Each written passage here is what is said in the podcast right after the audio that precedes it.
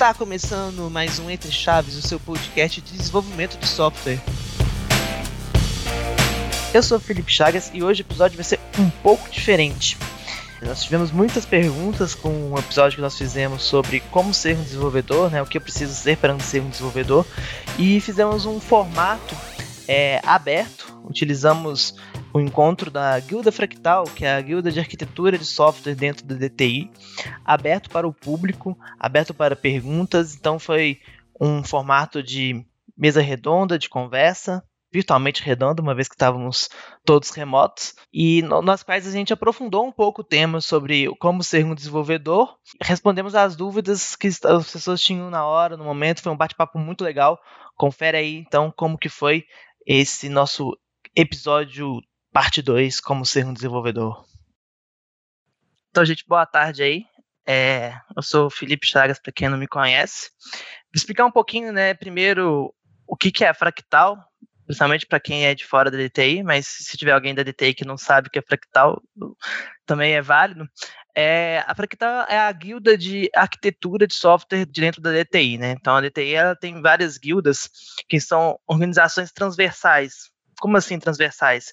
Que atravessam toda a companhia, todos os clientes, todos os squads, a nossa estruturação em tribos e alianças, então ela também atravessa isso daí e conversa geralmente de temas é, focados, né? Então a gente tem uma guilda de arquitetura, tem uma guilda de data science, tem uma guilda de produto, uma de DevOps.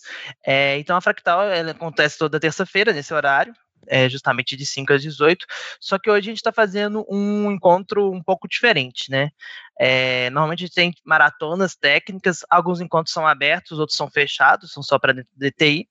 Hoje, além de ser um encontro aberto, é, é diferente também o formato do que a gente está fazendo, que normalmente a gente tem é, um tema é, quase mais expositivo mesmo, a gente né, se apresenta qual que vai ser o assunto, às vezes tem um cunho mais prático, um hands-on ali. Hoje a gente está fazendo mais uma roda de conversa, né? Então, a gente vai conversar um pouquinho aqui, estamos com algumas pessoas aqui na, na roda de conversa que já vão se apresentar, e a gente vai mesmo é, conversar sobre o que, que a gente precisa para ser um desenvolvedor. Tem que ter algum superpoder especial ou não. E a ideia é justamente responder as suas perguntas, né? Até mesmo para não ser repetitivo. A gente teve um episódio do, de um podcast, a Fractal tem um podcast que chama Entre Chaves. Quem não conhece, pode procurar aí nos agregadores de podcast, no Spotify também. É, a gente já fez esse tema, então a ideia não é repetir o que já foi dito lá, mas é muito mais até se aproximar com o público. É, vamos ver se vai, a questão aí do, do chat vai ser resolvida, até para poder a gente conseguir responder as suas perguntas. Eu não sei se já conseguiu resolver, Ana, porque acho que essa questão. É, tá, tá na minha mão, porque a reunião ela é minha, Chagas. Eu abri as ah. opções ah. aqui, eu não achei isso nas opções. A Ana tá procurando outra maneira de receber essas respostas. A gente pode criar um forms rápido aqui que a gente já é, faz uma forma fácil de pegar essas, essas respostas, essas perguntas, no caso, né? Mas assim, Chagas, até pegando um pouquinho do espaço aqui para falar aqui, no, no, outro a gente falou de bastante coisa. É, no, no, podcast eu mandei o link dele aí. E a gente trouxe boa parte do pessoal que estava naquele bate-papo. Tem uma galera aqui que participou de alguns entre chaves, tipo Quirino, por exemplo, Arthur Quirino. Então acho que vai ser bem legal se a galera trouxer essas dúvidas. A gente tem bastante diversidade de, de opiniões e e pessoas para responder esse caso. Eu estou disponível também. Então acho que já vamos né, começar aí com o pessoal. Se vocês puderem ligar as câmeras, a gente está aqui também com, com o André, Maia, a Fernandinha, o Gabriel, o Luiz Fernando, além do Luiz. Mas qualquer pessoa que quiser participar, é, aí, inclusive com áudio microfone, sinta-se à vontade. A gente vai puxar aqui algumas perguntas até para a gente ter um fio de condução e depois vamos aí realmente cumprir o objetivo que é responder as perguntas que vocês tiverem, as dúvidas, etc e tal. Acho que a gente pode começar então com a pergunta clássica, né? Até repetir. O que, que eu preciso para ser um desenvolvedor? É bem amplo assim mesmo, mas para a gente começar a, a nosso, nosso bate-papo. Eu acho que assim, um, um passo interessante é, é, é, uma vontade assim de, de, querer ser um desenvolvedor mesmo e de pegar a carreira. Porque eu acho que assim, não, não, não existem eu tenho batido muito na tecla durante os podcasts de que o desenvolvedor ele se sente, no geral, especial, mas acho que não é. Uma profissão como outra qualquer e necessita de estudo, necessita de aprendizado, de espe especialização. Então, assim, eu acho que é mais querer começar ali, procurar a maneira que você aprende, se conhecer e saber como você aprende, se é com curso, se é lendo texto na internet, se é fazendo soluções. E a gente tem um know-how gigantesco de soluções para isso, de, de, tutoriais na internet para poder fazer, assim. Então, acho que, que é, é, um pouco disso, sabe? É, é, é, começar a encarar aquilo como uma profissão e, e um trabalho que você vai ter que ter algum aperfeiçoamento e entendimento para executar. É, complementando o que o Luiz falou, assim, eu acho que é importante a pessoa ser curiosa, né? Ela gostar de investigar as coisas, assim, não ao se deparar com um problema, ela não querer, querer tipo, abandonar ele, né? é importante a pessoa dar um, é, ter essa curiosidade para poder buscar soluções, né? E é importante também, junto com tudo isso aí, é uma gostar de computador, né? Se a pessoa achar isso ruim, acho que já é um, um indício de que está no lugar errado. provavelmente. Durante muito tempo criou até um certo estigma, né? A gente brincou até no, no podcast, ah, desenvolvedores não são inteligentes igual eles se pintam. Então, isso, esse é muito ruim porque acaba afastando muitas pessoas dessa profissão. Então, um exemplo clássico é: eu preciso ser bom de matemática para poder é, trabalhar com o desenvolvimento? Não, você não precisa, você tem raciocínio lógico, mas você precisa saber fazer integral salvos os casos, ah, estou trabalhando na construção de uma interpolação de imagem e aí eu preciso saber esse algoritmo, assim, é, é muito pontual. Digamos, o, a programação feijão com arroz, assim, o dia a dia, o crudezinho da vida, a chance de você trombar com isso vai ser muito pequena. E se você trombar, você vai poder estudar, você vai poder consultar um matemático de fato, um estatístico. É, é lógico que esse, essas áreas do conhecimento elas são correlatas, elas estão ali próximas, até mais da ciência da computação, né, do que desenvolvimento em si, mas acaba que isso às vezes cria uma barreira muito grande, né, e as pessoas evitam, acham que não, não é a praia delas muito por conta disso. É, e na verdade, quando você se depara com um problema é, matemático, então os mais comuns, geralmente já estão até resolvidos para você, né? Na verdade, você tem que plugar essa solução numa solução já pronta ou já está preparada para receber sua, suas interfaces, né? Então, é, realmente não é, não é mandatório. Eu acho que não é, não precisa ter um traquejo com matemática, mas lógica, eu acho que precisa ter um traquejo e, e acho que isso aí é um traquejo que a gente pode ir treinando, né? É, ninguém nasce já bom, não. Assim, quando você começa a programar, você vai, mesmo que você seja já bom em lógica para outras coisas, é, à medida que você vai é, programando, você vai ficando bom em lógicas de programação, né? Que elas têm um viés específico, né? Com Jennifer, é, você está com a mão levantada, quer fazer alguma pergunta? Oi, gente, boa, é, boa, tarde, boa noite, sei lá. É, primeiro, assim, eu sou leiga no assunto, né, só para deixar claro. É, na verdade, com todo respeito, eu comecei um pouco nessa questão da programação como um hobby há uns três anos atrás, dada a minha profissão e necessidade de, pelo menos, entender a linguagem que as pessoas estavam falando. E acabou que eu tenho. Agora eu estou né, entrando mais nesse universo como uma faculdade. Mas eu tenho uma dúvida, assim, que eu acho que talvez muitas pessoas sofrem com isso. Eu lembro que no Entre Chaves eu acompanho, vocês falaram assim que ah, muitos programadores se acham especiais como se fosse, né, uma coisa de outro mundo saber programação. É, eu acho que é quase de outro mundo, vou ser bem sincera, às vezes parece mágica, mas uma das coisas que me deixa mais ansiosa é o número de linguagens ou ferramentas que eles pedem que a gente saiba. E às vezes você vai pesquisar, nem existe mais, ou às vezes já é uma que acabou de ser lançada no mercado. E uma das coisas que um amigo meu uma vez me falou, que achava que quando a pessoa se dizia front-end, ela tinha, tipo assim, muito tempo de estrada porque era muita linguagem envolvida, era muito difícil. E aí hoje a gente vê que até inicial eles põem lá front-end, tipo assim, só que eu acabei de chegar. Eu queria saber o que, que vocês acham disso, sobre esse, esse número, digamos, que as empresas em geral pedem. O que vocês acham sobre esse novo front-end, digamos assim, ou se não, estou completamente errada, como eu disse, eu sou leiga. E me dá uma luz, assim, né? Vai por onde, amiga? Muito bom, Jennifer. Assim, eu vou pegar o, o front-end, que foi o exemplo que você deu, porque eu acho que ele é um exemplo é, quase que emblemático, né? Então, por exemplo, front-end hoje em dia existe digamos, o que, que é o front-end básico? O JavaScript, HTML e CSS. Então, digamos, para você aprender o front-end, você tem que saber essas três coisas. Tem que saber as lógicas que envolvem a construção dessas três coisas, boas práticas, o que, que seria é, uma boa prática para desenvolvimento é, front-end responsivo ou não, enfim, é, acessível. Só que dentro do front-end existe um mundo que seriam dos frameworks JavaScript. E aí é um mundo, um universo gigantesco. Aí a gente tem React, a gente tem Angular, a gente tem Vue, a gente tem. Ah, vou usar Vanilla, que eu não vou usar framework nenhum. E existe até a piada que a cada três minutos um novo framework JavaScript ele é criado. Então, assim, estou começando. Qual que seria? Aí eu estou dando minha sugestão, Chagas. Depois eu quero até ouvir aqui dos meus companheiros o que, que eles também pensam. Não foca num framework foca na, na lógica que está ali por trás, sabe? Ah, foca ali no, no, JavaScript, que é a linguagem mais usada. Inclusive, dá para fazer em outras linguagens é, front-end web, né? Aí a gente, inclusive, está falando front-end web, né? Que front-end ainda pode ser mobile, pode ser desktop, tem outras front-ends. Mas, normalmente, quando se fala de front-end, está falando de desenvolvimento web. É, foca no que está ali, que vai ser, inclusive, comum para todos esses outros frameworks. Inclusive, vai ser esse conhecimento que ele vai ser menos perene ele vai durar mais e ele que vai ser importante. Uma vez que você vai ter essa base bem sólida, é, você vai conseguir transitar entre frameworks é, com facilidade. É, que esse mesmo raciocínio que foi feito aqui para o front-end, ele pode ser aplicado para outras coisas também. Ah, vou aprender sobre DevOps. Nossa, tem um universo gigantesco. É, Back-end, vou fazer o quê? Vou fazer em Java, vou fazer em .NET, vou fazer em C++, vou fazer em Python, vou fazer em Node tipo assim, causa muita confusão, assusta mesmo, porque as possibilidades são muitas, né? Será que eu estou gastando meu tempo aqui aprendendo uma coisa que pode morrer?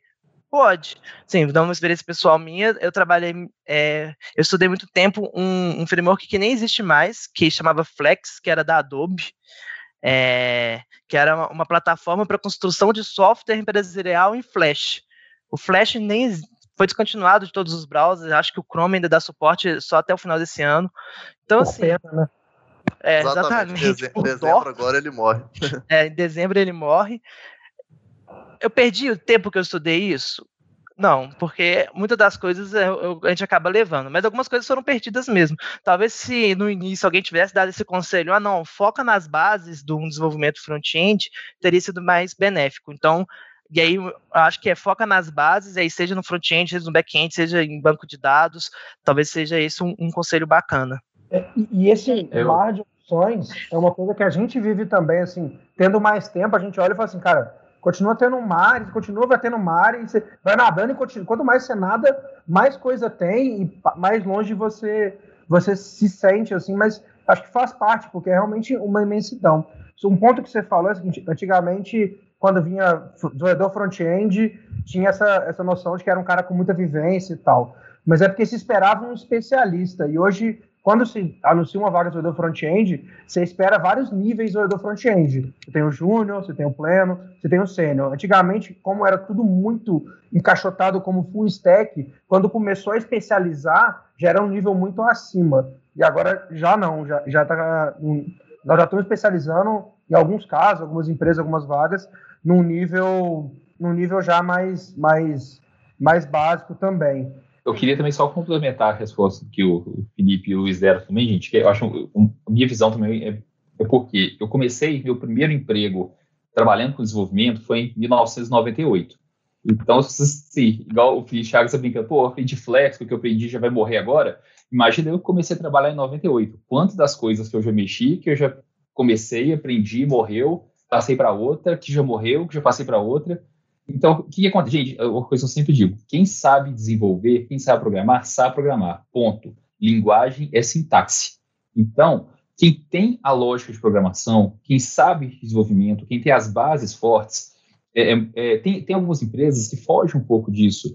Às vezes começam a fazer aquelas entrevistas extremamente técnicas, entrando em detalhe de coisa que, eu, que é uma coisa que o cara vai no Google e pesquisa eu acho assim, uh, pelo menos quando eu faço as entrevistas, 70% das minhas entrevistas são focadas na, no, no, conceitual, no teórico, na, na, na, base da pessoa. Então, se você tem uma base forte, você tem um conceito forte, é, se você pega um desenvolvedor .NET, experiente, antigo, e põe o cara para desenvolver em Java, dois tempos o cara está produzindo. Se você pega uma pessoa que, de, que sabe Angular e vai colocar para desenvolver React, em dois tempos a pessoa se vira e resolve eu acho assim, o importante é você saber entender o que está ali, não simplesmente decorar como, decorar uma sintaxe, decorar comandos, entender o que está acontecendo, saber quando você está fazendo, quando você está desenvolvendo alguma coisa, como você divide aquelas camadas, por que que existe aquelas camadas, por que, que as coisas têm aquela separação, como, é, como é que você divide aquilo, quando você cria uma interface, uma classe abstrata, como é que se, quando, quando, é que você faz determinado tipo de, quando é que você usa um método assíncrono, quando não.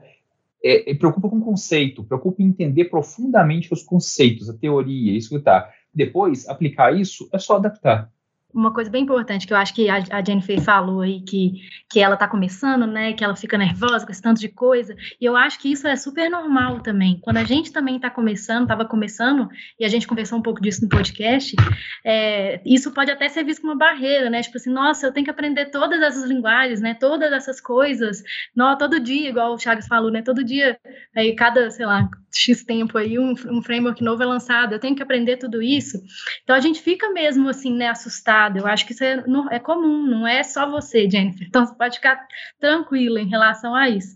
E porque realmente é tudo muito dinâmico mesmo. Mas como o Luiz, o Luiz Fernando falou, a dinamicidade, o, o paradigma, né, se a gente não, não muda o paradigma de uma linguagem, normalmente a gente consegue aprender muito fácil as linguagens, assim, se a gente sabe a lógica, né, da programação. E aí você vai simplesmente assim, nossa, não, isso aqui eu consigo consultar, eu consigo ver, eu consigo aprender. E no final das contas, é, eu até a gente chegou a falar sobre isso também num outro podcast, que é, é faz muito sentido você não ser especial, tipo assim, né? Você não ficar tipo, nossa, eu amo essa linguagem, eu só programo nessa linguagem. O importante mesmo é você conhecer as bases, você conhecer o, é, o como fazer um bom código, né? A lógica e tudo mais.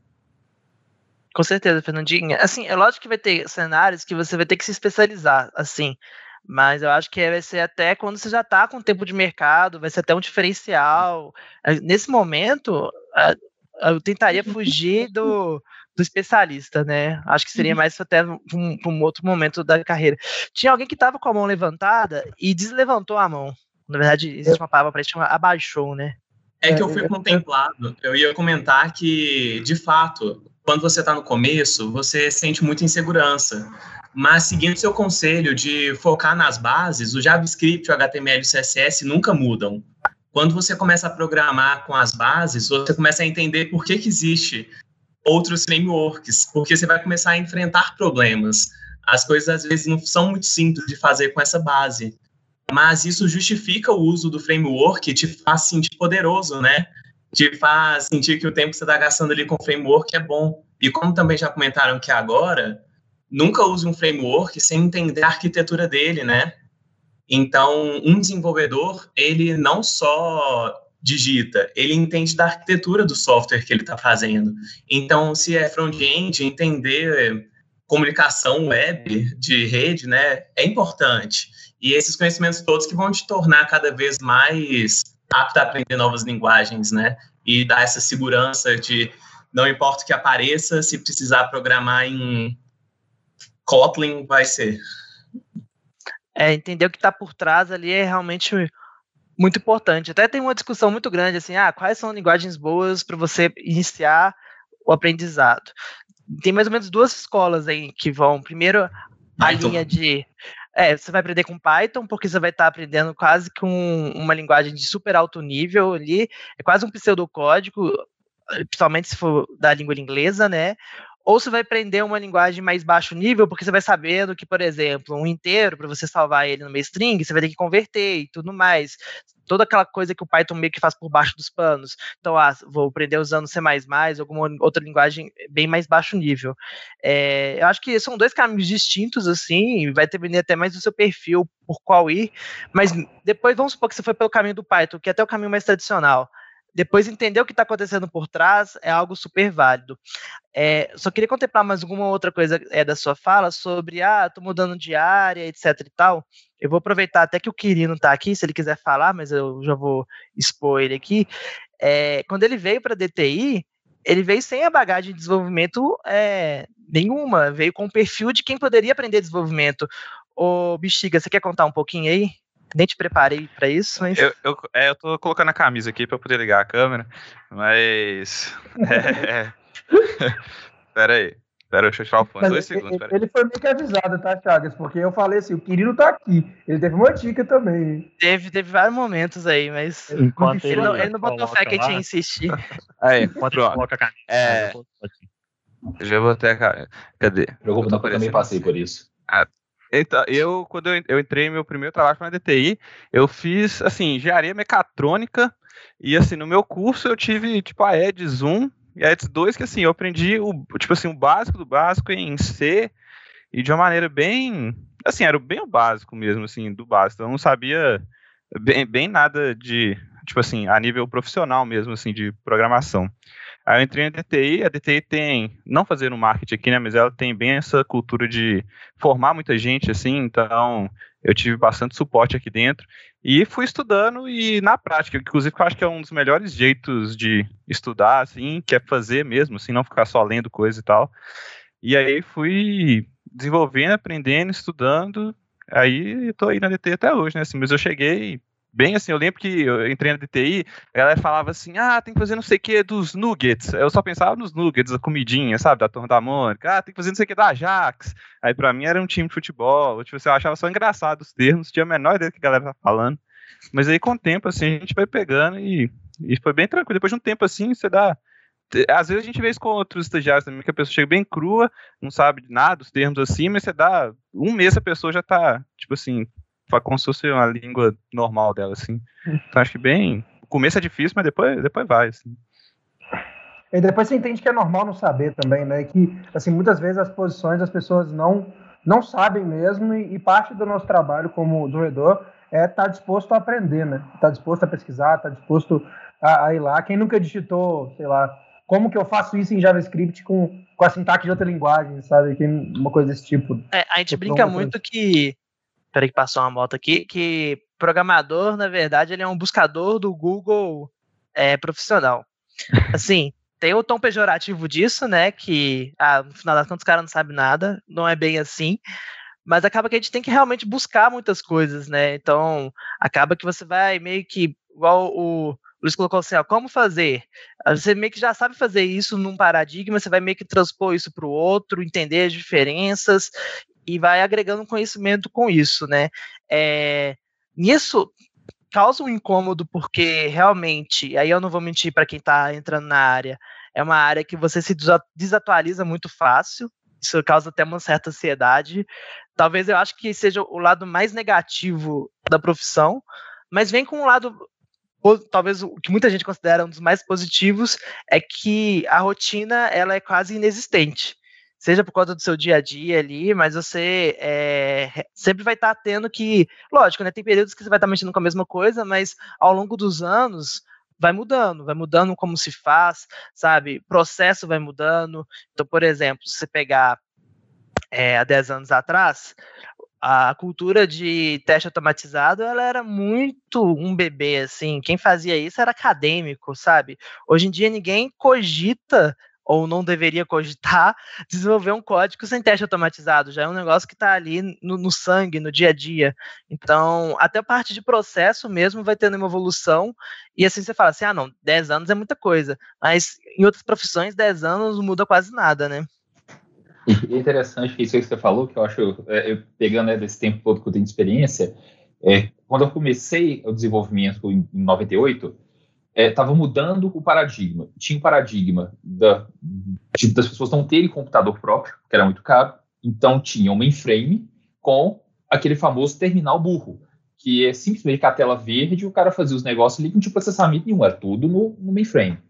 Com isso, os computadores foram evoluindo, foram ficando mais barato, cada um começou a ter seu computador. Saiu desse paradigma e foi para o paradigma duas camadas, cliente desktop eu instalo o, o meu cliente, eu instalo meu software local que comunica com o servidor e fica essa coisa, né? metade aqui, metade lá. E aí foi mudando novamente, voltando ao paradigma dos pessoas para pensar no paradigma do terminal burro, quando a gente começou a mudar, voltar para o web, voltou a ter o quê? Eu tenho um servidor web, que é o que faz tudo, e o browser, inicialmente, era nada mais nada menos que o terminal burro. O browser, né, se pensa no browser nos primórdios de 15, 20 anos atrás, o browser era um terminal burro, que não fazia nada.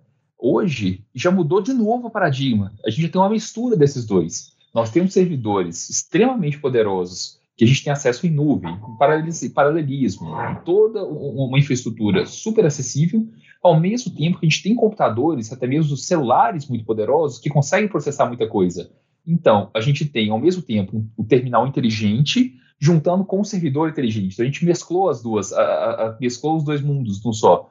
Então, assim, se a pessoa fica naquela coisa assim, ah, não, agora, esse lá no, nos anos 2000, não, agora acabou, o, lá 1998, agora acabou esse negócio de ter um servidor lá e o terminal burro aqui, agora é cliente-servidor, agora despreza o outro. Passou uns anos voltou. Então, a coisa é muito cíclica. Então, o conhecimento que você tem não é desperdiçado. Que a pessoa tendo esse conhecimento, tendo essa bagagem, isso não é desperdiçado. Isso só vai agregar porque mais cedo ou mais tarde muda de novo. Isso aí vocês podem ter certeza que, daqui, seja daqui a dois anos, seja daqui a cinco, daqui a dez anos, mudou tudo de novo.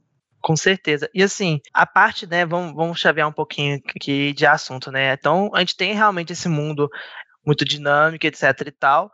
E aí, o que a gente faz para poder correr atrás disso, né? É estar tá sempre estudando. E aí, estudando, não necessariamente vai ser um, um, digamos, estudo formal, pode ser que seja, né? Digamos, na faculdade, universidade, cursos, etc. Mas acaba que cada um tem um jeitinho seu de estudar, né? Então, eu queria pedir aqui para a galera que, desenvolvedores aí de plantão, uma pergunta: como que vocês costumam estudar? Ó, vou apontar um dedo para já começar. Fernandinha, começando você então, como que você costuma estudar?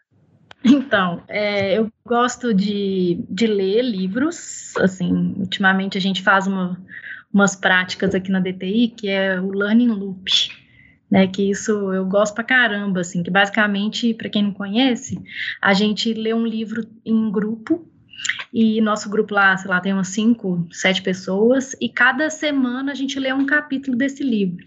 E aí a gente junta, né, reúne e discute esse capítulo. É, eu gosto bastante desse jeito, assim, principalmente porque eu acho que se eu ficar estudando sozinha, né, eu sou pouco disciplinada para não para aprender coisas fora da minha prática. Então, essa, esse negócio do Learning Loop é muito bom, eu acho muito bom.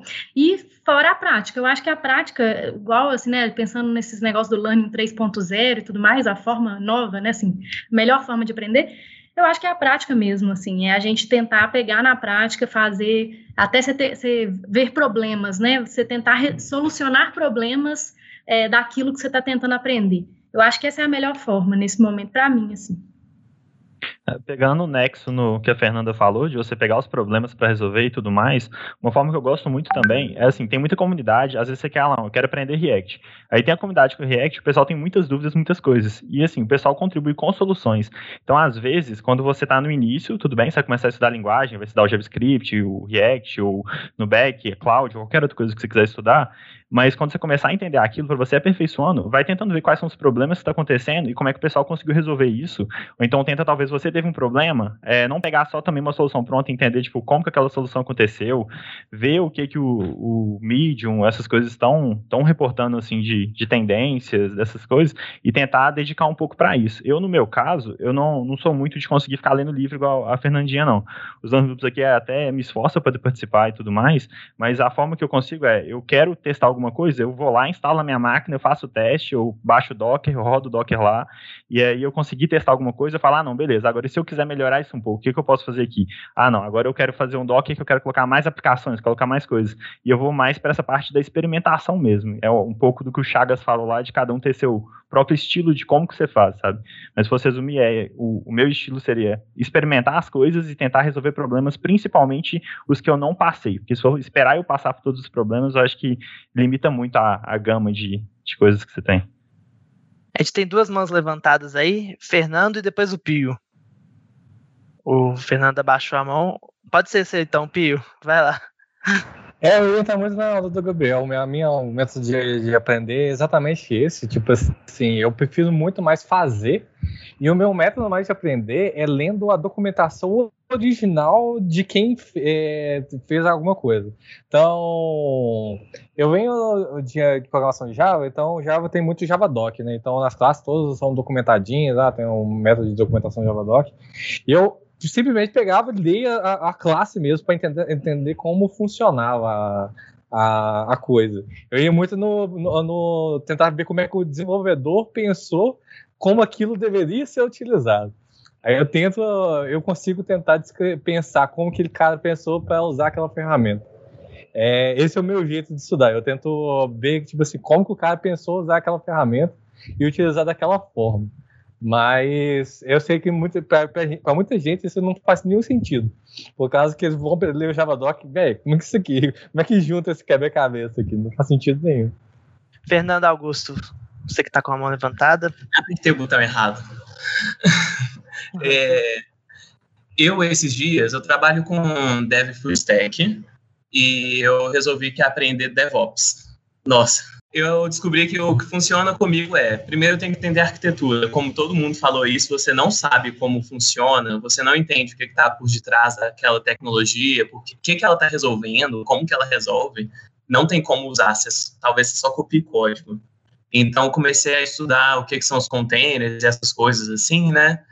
E agora eu abri a documentação oficial, ótima, e vou no Quick Start. Faço o tutorial do Quick Start ali geralmente você já consegue usar aquela ferramenta numa aplicação bem simples. E a partir disso, você pelo menos já sobe um cluster Kubernetes. Aí a partir disso, você já pensa, poxa, eu já fiz uma aplicação web e agora tem um cluster. Como é que será que eu vou jogar ela lá dentro? Aí você vai evoluindo aos poucos, né? Eu acho que esse passo a, é, passos pequenos é muito importante no aprendizado. É, isso aí, Fernando, você me lembrou de um ponto interessante que é o seguinte: é importante lembrar que as linguagens e frameworks elas são produtos no geral e elas, nós somos os clientes, então elas estão sempre tentando vender para a gente aquilo. Então, normalmente vão ter facilitadores ali, né? O React ele quer ganhar a briga com o Angular. Ele, tô, tô bem resumindo a situação, mas ele, ele, quer ganhar na briga com o Angular, então ele vai te oferecer um Kickstarter fácil, ele quer ter uma comunidade forte, então ele vai fazer todo o possível para bombar aquela comunidade. Então as linguagens querem que você programe nela, ela, linguagens, frameworks, tecnologias, a AWS quer ser usada, a Azure quer ser usada, então eles focam em ter bons serviços tutoriais, então é, é muito interessante essa parte. Isso é, é um ponto importante. Eu não vejo as pessoas falando muito sobre isso, mas existe interesse comercial por detrás de toda a tecnologia, não importa se ela é front-end é, open source ou não. E eu acho que às vezes as pessoas ficam muito fissuradas em, ah, não, eu gosto é de Angular, não quero React na minha vida. Não foca na empresa, não foca na tecnologia. No é, inclusive foge muito desse tipo de comparação, ah, sei lá, Visual Studio versus IntelliJ, são muito de cunho comercial, né? É, eu acho que foi no Entre Chaves que a gente conversou um pouquinho disso, no Entre Chaves de Nuvens. Se você, por exemplo, pegar a documentação oficial da AWS é, sobre construção, como subir um WordPress, é uma super complicação que não tem nenhuma justificativa além do assim você vai dar mais dinheiro para gente. Assim, talvez nem seja a ideia, não, tô, não sei qual foi o arquiteto da AWS que fez o, o, template de WordPress. Às vezes a ideia dele era fazer um, um super WordPress escalável para um milhão de usuários simultâneos. É, mas a gente tem que tomar muito cuidado com realmente é, até as nossas fontes, assim. Só para fechar a questão de aprendizado, a gente tem algumas perguntinhas aqui, eu vou ler elas. Contar um pouquinho sobre como eu gosto de aprender eu sou do jeito que eu primeiro eu faço do jeito mais errado possível. Eu vou copiando e colando código mesmo, já dou um, um .NET New ou um Gatsby Start, vou escrevendo o código da forma mais esdrúxula, porque eu quero ver o trem funcionando. É o que me alimenta. Aí quando eu vejo um negócio funcionando, mesmo da pior forma possível, aí eu vou começar é, a, a, estruturar ali é, as, as boas bases. E aí eu até quis contar um pouquinho isso para poder entrar muito como com a pergunta que a gente recebeu aqui, que é a seguinte, vou ler para vocês. Inclusive, gente, lembrando, o, o link para pergunta tá no chat, mas ele é dti.ag barra dúvidas. dti.ag barra dúvidas, dúvidas sem, sem acento. Mas a pergunta é a seguinte, minha graduação é em engenharia mecânica e atuo como dev full stack há dois anos. Consigo implementar diversas soluções web, mas nunca peguei um livro de algoritmos para estudar a fundo. Devo estudar a fundo esses algoritmos? Meu receio é não passar em processos seletivos por não saber isso. Atualmente estou focado em estudar engenharia e arquitetura de software. Então, vou responder especificamente sobre a questão dos algoritmos, sim, com certeza. Assim, construir é, soluções sem saber a fundo os algoritmos, a gente vai conseguir fazer. Só que muitas vezes a gente vai reinventar a roda. ou a gente não vai estar tá, vai tá utilizando de processo sem saber o que está ali por trás. Então vamos pegar um, um, pattern de algoritmo muito básico, que é o do Singleton. Para quem não conhece, Singleton é aquela classe que durante o meu programa é inicializada só uma vez. É, é um dos primeiros patterns que todo mundo aprende, ele é muito usado é, em várias aplicações. Gestão de dependência, ela tem, quando você está trabalhando com gestão de dependência, que é uma das formas de você é, controlar o life scope, né, o tempo de vida dos pequenos módulozinhos da sua aplicação, ela implementa diversos patterns, e um deles é o singleton. E aí ele tem outros também, que é o transiente, o baseado em escopo. Se eu não sei o que está ali por trás desses algoritmos, na hora que eu for usar uma injeção de dependência pronta ali fora da caixa, eu vou estar usando coisas e eu não vou estar sabendo quais são as consequências dessas coisas. Então, acho que aprender algoritmo é importante por isso, por motivo um, é entender o que está ali por trás, e motivo dois, às vezes a gente vai escrever um código super complicado, sendo que já tem um algoritmo, um padrão que soluciona esse problema, né? Algoritmos ali, além da própria lógica que está ali por trás, é, e aí, até falando mais de patterns do que de algoritmo, é quase que um catálogo de soluções. Então, eu acho sim um conhecimento super válido e é o tipo de conhecimento que atravessa o tempo, independente de framework ou linguagem. A gente tem duas mãos levantadas aqui, Arthur Quirino e Luiz. Só talvez discordando levemente de você assim, eu só acho também que, porque assim, eu acho excelente saber vários algoritmos, por exemplo, complexos, só que tem aquilo assim que a gente seria perfeito saber vários algoritmos, várias arquiteturas, várias um milhão de coisas, assim. Então, aí não sei, dependendo, por exemplo, é o caso dele aí, porque eu tô me identificando um pouco com o caso, assim, de engenharia mecânica, assim, e às vezes, saber o algoritmo de Chulambs-Biskovsky que resolve ordenação de, tipo, o desafio cabuloso lá, que assim, na prática você quase nunca vai usar, ou então você entender um pattern, por exemplo, é uma coisa mais arquitetural ali, de um singleton, ou então uma arquitetura ali do, do front, se for pro front, sei lá, uma coisa assim. Eu acho que como não tem tempo para aprender tudo, dependendo da situação, aí vai do seu objetivo até. Por exemplo, a pessoa comentou de processo seletivo. Se seu objetivo é passar no processo seletivo que exige muito algoritmo, aí você tem que focar em algoritmo mesmo, assim, porque aquilo vai ser importante para você.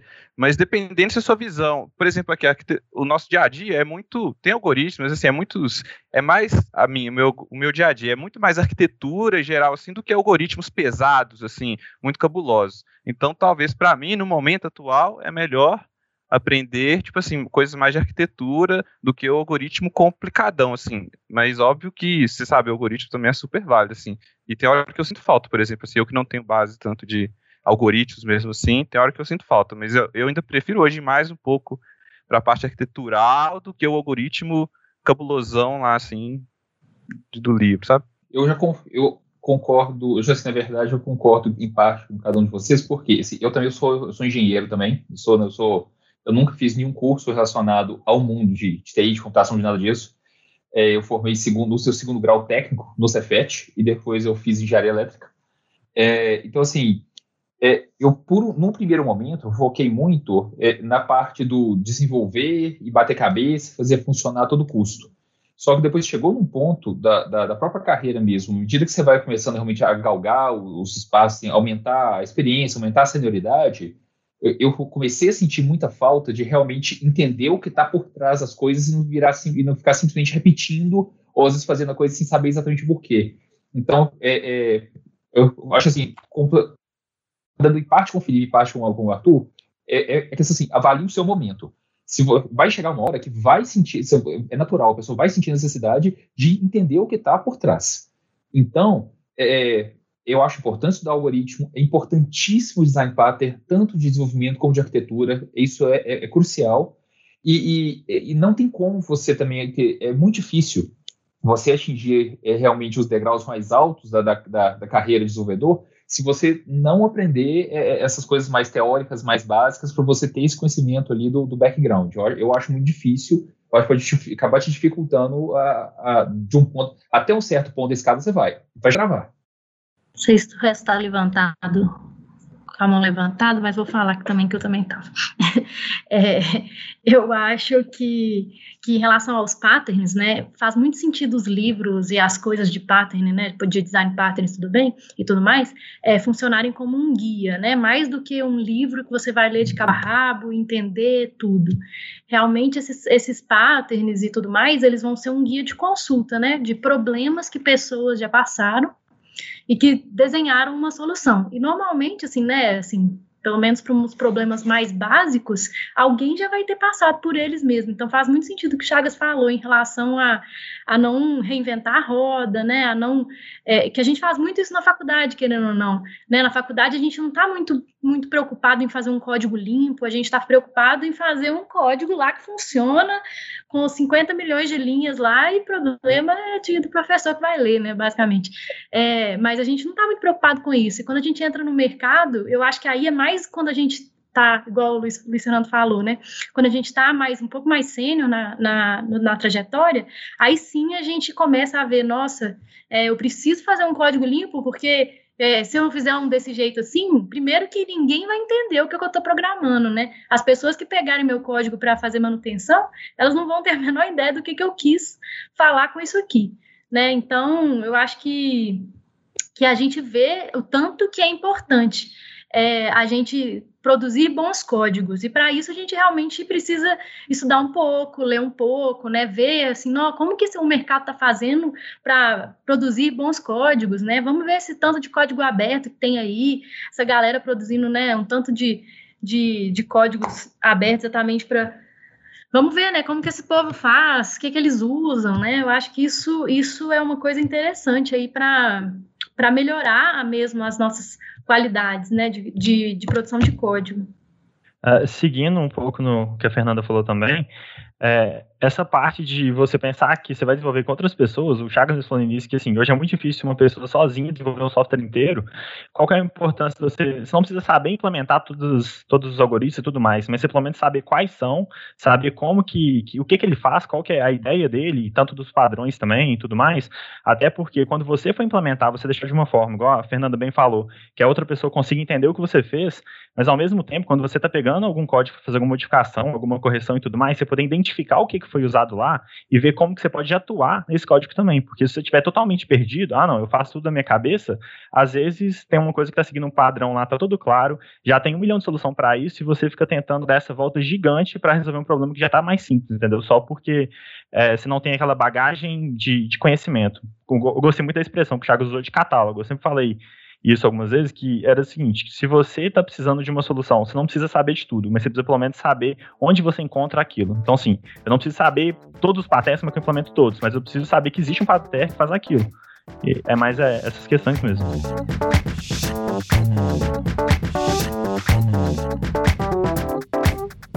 Pedro José, está de mão levantada? Pode falar. Opa, boa tarde, quase noite. É, eu sou estudante de sistema de informação, estou no segundo período. Na verdade, é uma dúvida que eu tenho de como que funciona, de como que... Porque, sim, eu tenho um amigo que trabalha já dentro de uma empresa de tecnologia, inclusive a DTI. Só que aí eu queria saber, assim, é, como que funciona para o, o estagiário, como que é dentro da, da empresa, porque o pessoal da, da, da minha universidade, eles falam muito que, assim, que nós, como estagiário, a gente tem que, a gente entra dentro de uma empresa para aprender, não necessariamente a gente tem que saber. Eu, eu concordo, porque para aprender, tecnicamente, eu estou estudando, né, vamos dizer. Só que, assim, ter uma noção é o ideal. É, ter uma noção de, do que, que você quer, do que, que você está buscando, assim, dentro da empresa, assim, de, é, como um profissional. No primeiro período, a gente teve muito contato com JavaScript, CSS, HTML, é, vi um pouquinho também de SQL, e assim, mas foi mais voltado para fazer trabalho, que a gente teve que montava grupo e teve que fazer trabalho. Aí eu queria saber assim como é que é dentro da empresa, assim, quando vocês só vem aqui, vocês vão, você vai trabalhar aqui com a gente, tal, como que funciona esse processo assim? Porque na minha cabeça, eu particularmente, eu seria uma pessoa que ia ficar pedindo, nossa, como é que eu faço isso aqui? Eu, me dá uma coordenada aqui, aonde que eu tenho que buscar essa, essa, essa informação assim para poder dar sequência com o trabalho, com, com o processo. Beleza. Ô, Pedro, eu vou te responder assim, o processo da DTI, porque acaba que cada empresa tem um, um jeito, né, de fazer esse onboarding aí, principalmente voltado para estágio.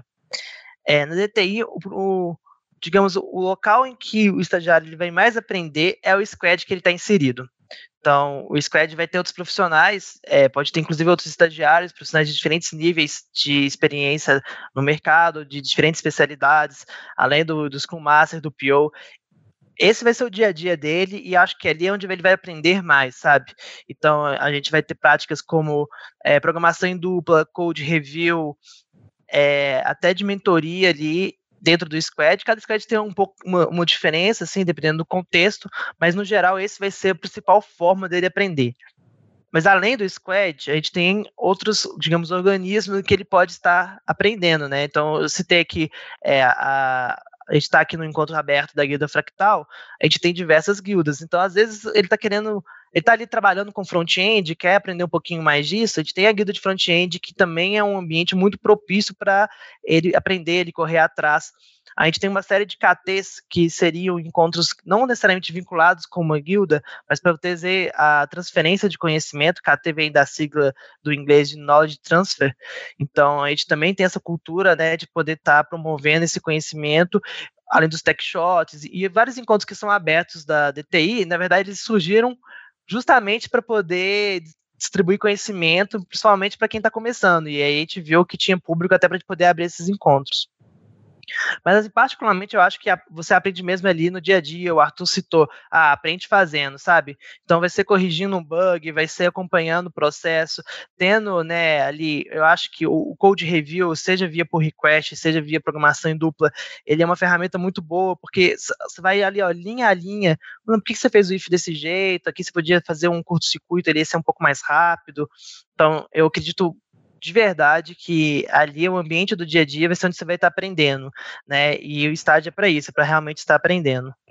É, Luiz, você tá levantada? Que, eu acho que faz sentido você procurar oportunidades que batam com o perfil que você está.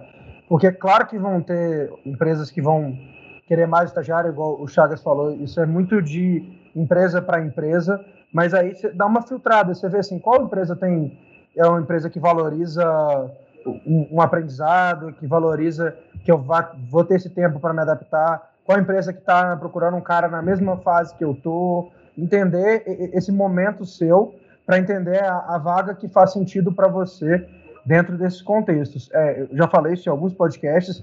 Quando eu escolhi vir para a DTI, eu escolhi porque eu sabia que tinha esse ambiente de aprendizado e eu achava que ele ia me ajudar a crescer muito, igual me ajuda diariamente.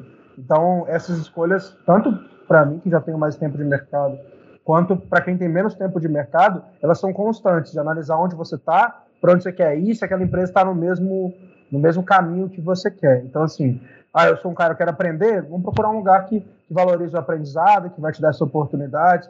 Ah, não, acho que eu, eu quero entrar no estágio aqui, estou supondo aqui uma situação, tá? Numa startup que eu sei que vão me puxar muito, mas é assim que eu acho que vou render, é assim que, que eu vou crescer e é aí que eu quero estar. Então, procura essa oportunidade, entendeu? É, é muito de você.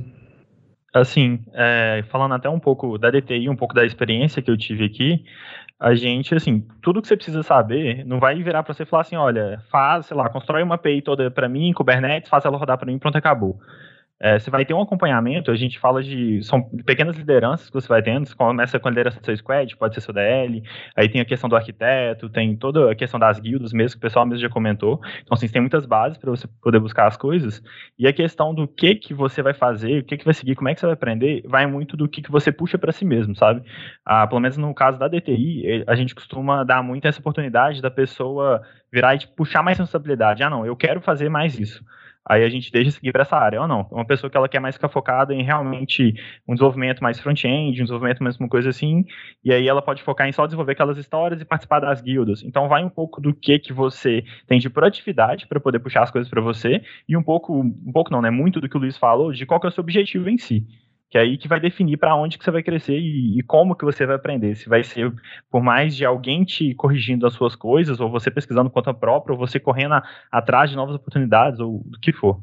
Beleza, nosso tempo está estourando, a gente tem mais algumas perguntas aqui, é, vou ler elas para a gente conseguir até responder antes do nosso tempo acabar. É, sou formado em engenharia mecânica e quero mudar de área. Comecei a faculdade de TI, mas quero acelerar meu desenvolvimento para ir para o mercado de trabalho. Quero ser programadora, mas não sei por onde começar. Vocês poderiam indicar uns cursos legais? Eu, que de, de antemão, assim, eu indicaria a Tribe, que é o que minha esposa, que está mudando de área, está fazendo. É, já tem um pessoal da Tribe entrando aqui. Eu acho que eles aceleram bastante o desenvolvimento. Outra opção que eu buscaria são essas semanas de graça, que tem várias. É, nenhuma vai te tornar um mestre, isso é importante você saber. Eles vão vender o peixe mais alto do que é, mas vai te dar uma experiência bem rápida para acelerar seu desenvolvimento. É, tem a. Tem várias aí, eu falei um pouco mal, não vou citar o nome de nenhuma, não.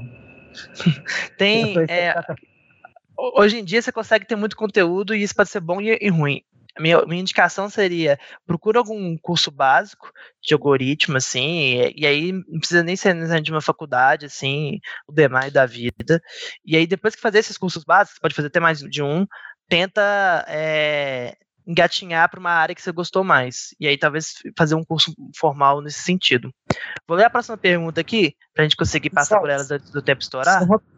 Eu colei aí o, o link, tem um site que chama Pact é, são vários cursos de várias linguagens, Python, Java, C++, PHP, Ruby e tudo mais.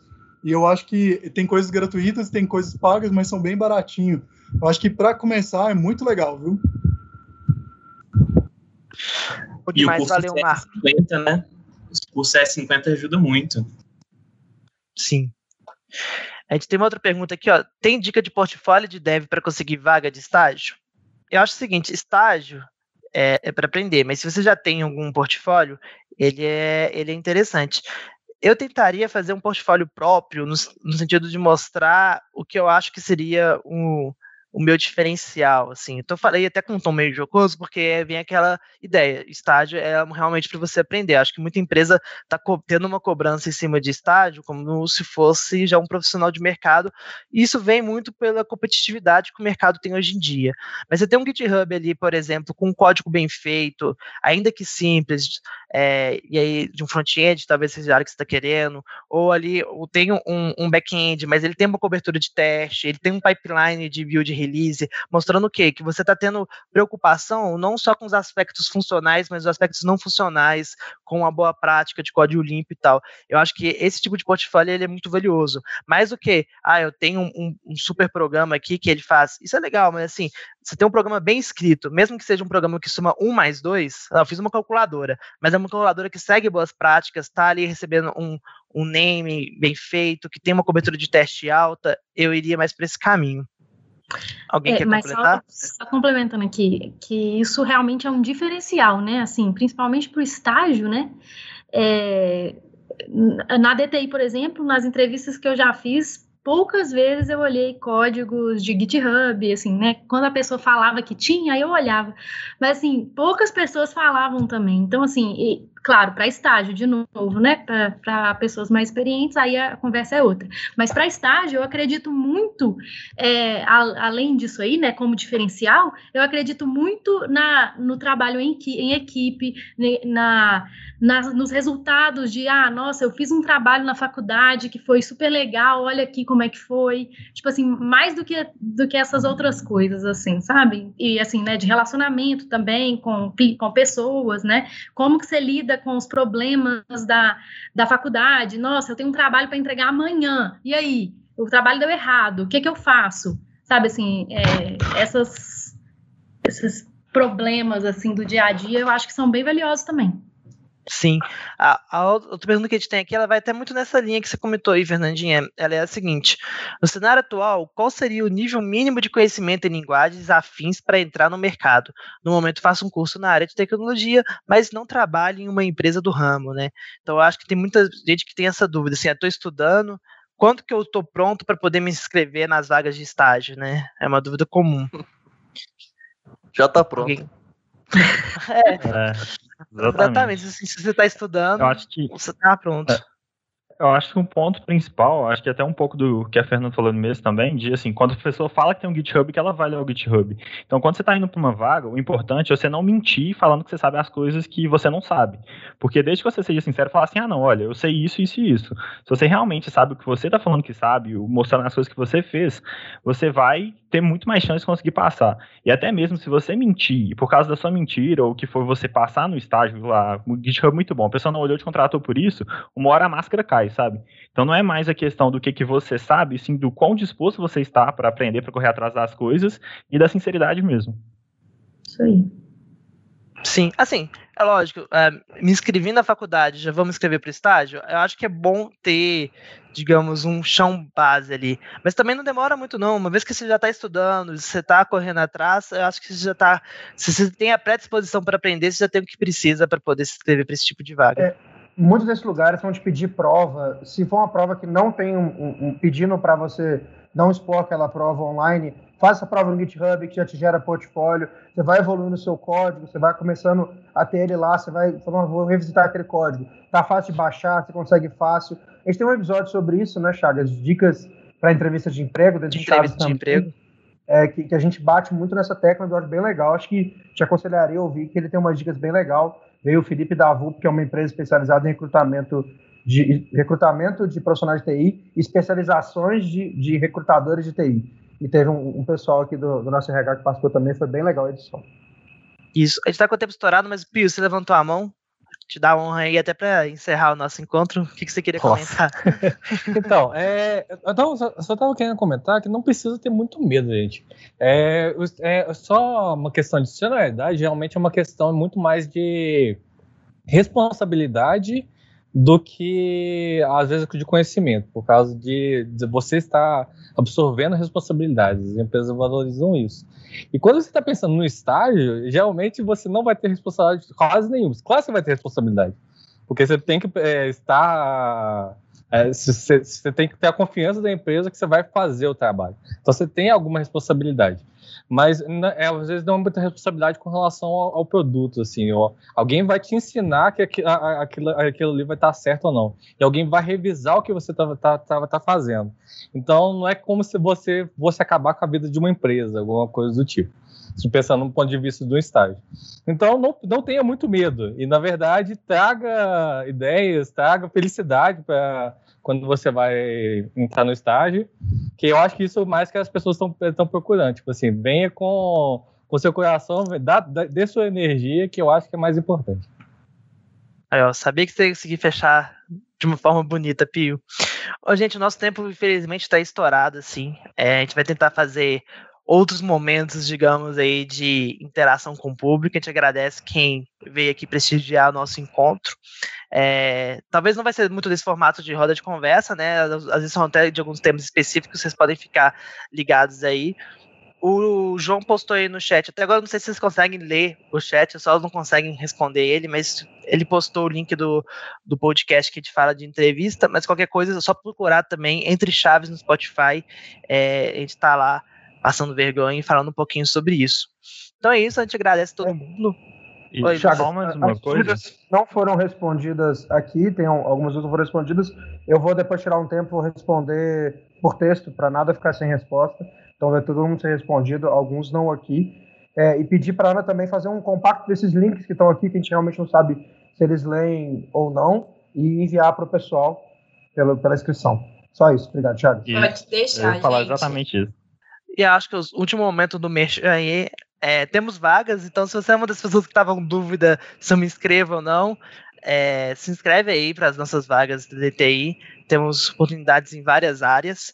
É, até contando, particularmente aqui na DTI a gente tem um testezinho técnico sim, mas ele é muito mais de lógica do que de algoritmo. Então já fica até uma dica aí em relação aos nossos processos seletivos. Eu acho que é isso então, gente. Fica aí um abraço para todo mundo, um beijo, bebam água que está muito quente e até a próxima. Até mais, gente. Falou, Até mais, gente. Obrigado.